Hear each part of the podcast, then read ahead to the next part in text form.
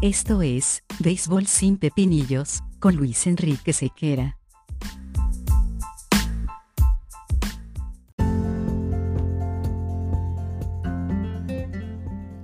Béisbol sin pepinillos es una presentación de Vatel. Despierta el sabor con Vatel.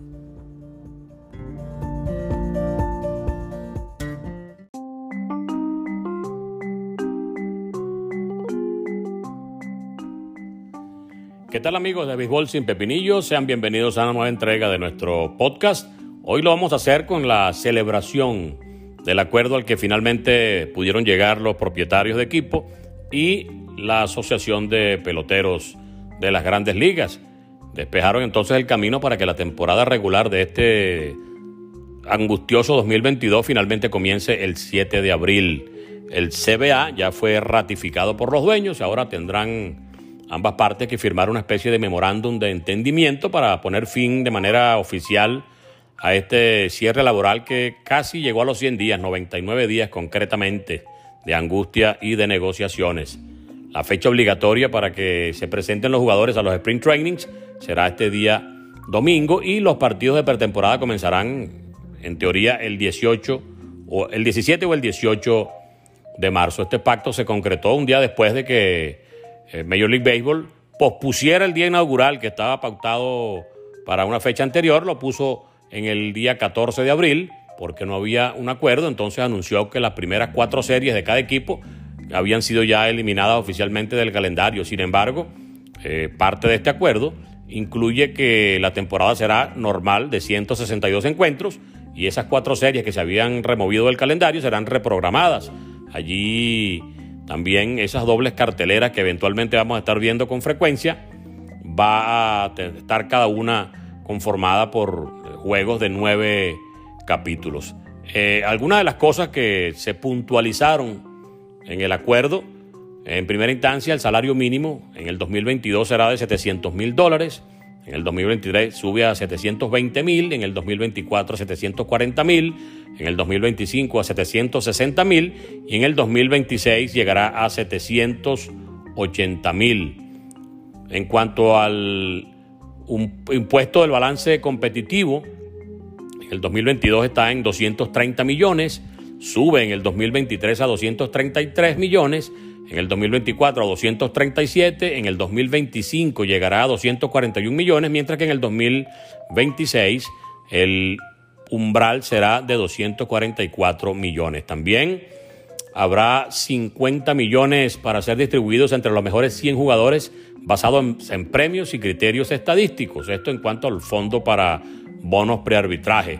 Major League Baseball y la asociación van a desarrollar conjuntamente una especie de método estadístico para repartir esos fondos. Bajo este sistema, por ejemplo, el ganador del Cy Young de la Liga Nacional, Corbin Burns, había visto su salario subir de 608 mil a 4.2 millones de dólares la temporada anterior, mientras que los ganadores del novato del año, Randy Arozarena y Jonathan India, habían recibido más de tres veces lo que ganaron en el 2021. En cuanto a la lotería del draft, las primeras seis elecciones serán repartidas por una lotería. Las probabilidades estarán basadas en el orden reverso del porcentaje de ganados y perdidos, con los tres equipos del fondo, cada uno en el 16.5%.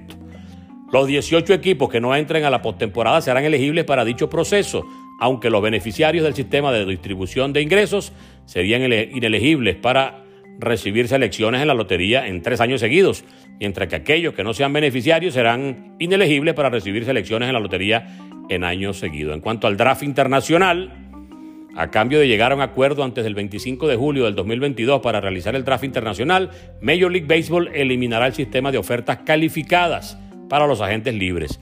Ese draft internacional sería de 20 rondas, con lo que habría más de 600 selecciones, aumentando la cantidad total recibida por los jugadores amateurs en más de 20 millones de dólares anualmente. Los bonos por firmar, además, estarían garantizados para los jugadores elegidos en el draft y los equipos que seleccionen a jugadores por países no tradicionales del béisbol, pues hay países con menos del 0,5% de las firmas en los tres periodos previos a esta eh, sesión de firmas, recibirán selecciones adicionales para incentivar el trabajo de los scouts y las firmas en mercados no tradicionales.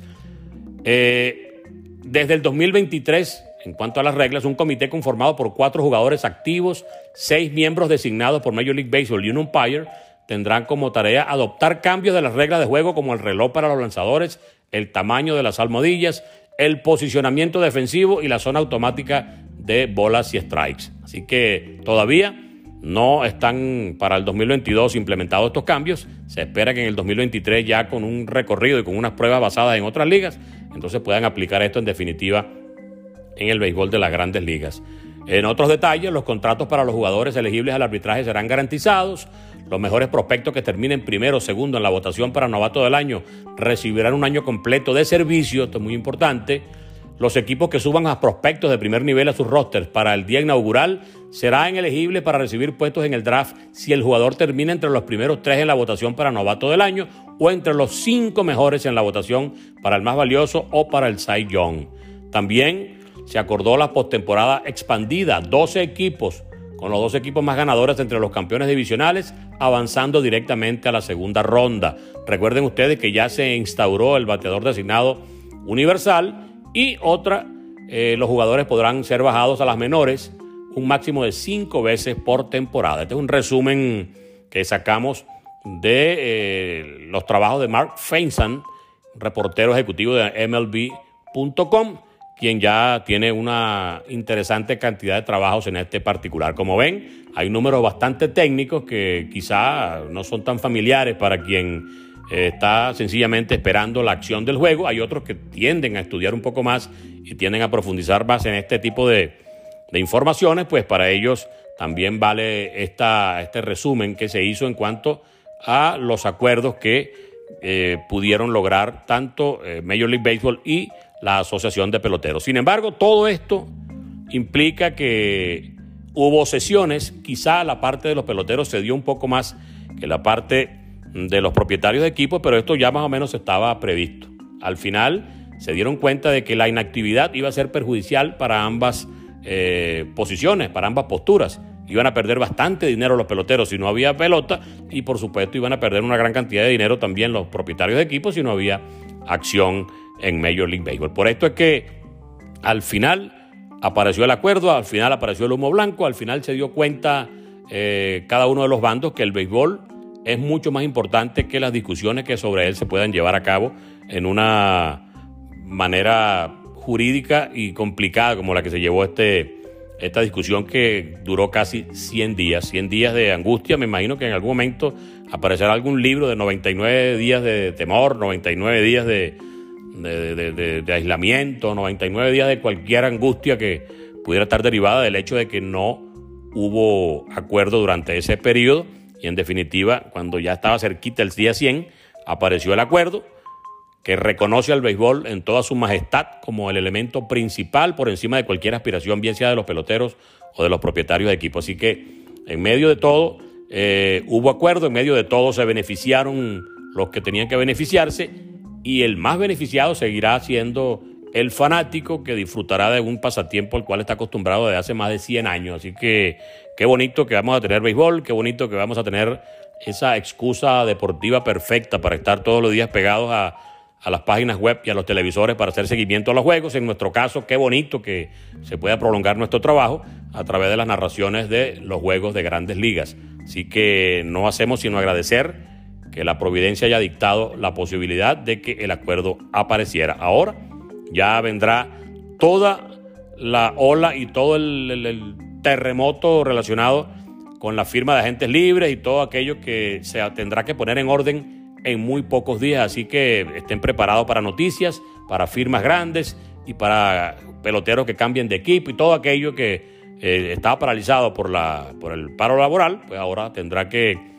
ver resumido el tiempo de ejecución para que todo el mundo esté listo para comenzar también la acción del béisbol el 7 de abril.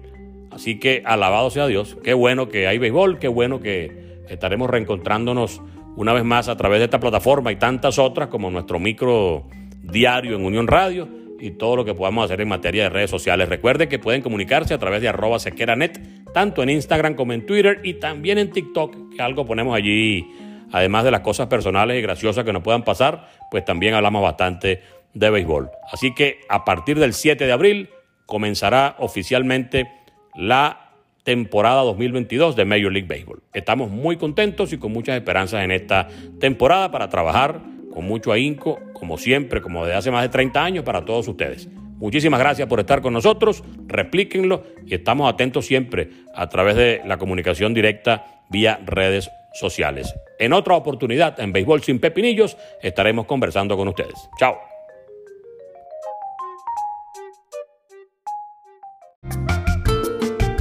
En Venezuela, el béisbol es sinónimo de pasión, esa que nos mueve, nos emociona, nos une y nos hace despertar el verdadero sabor de la fanaticada.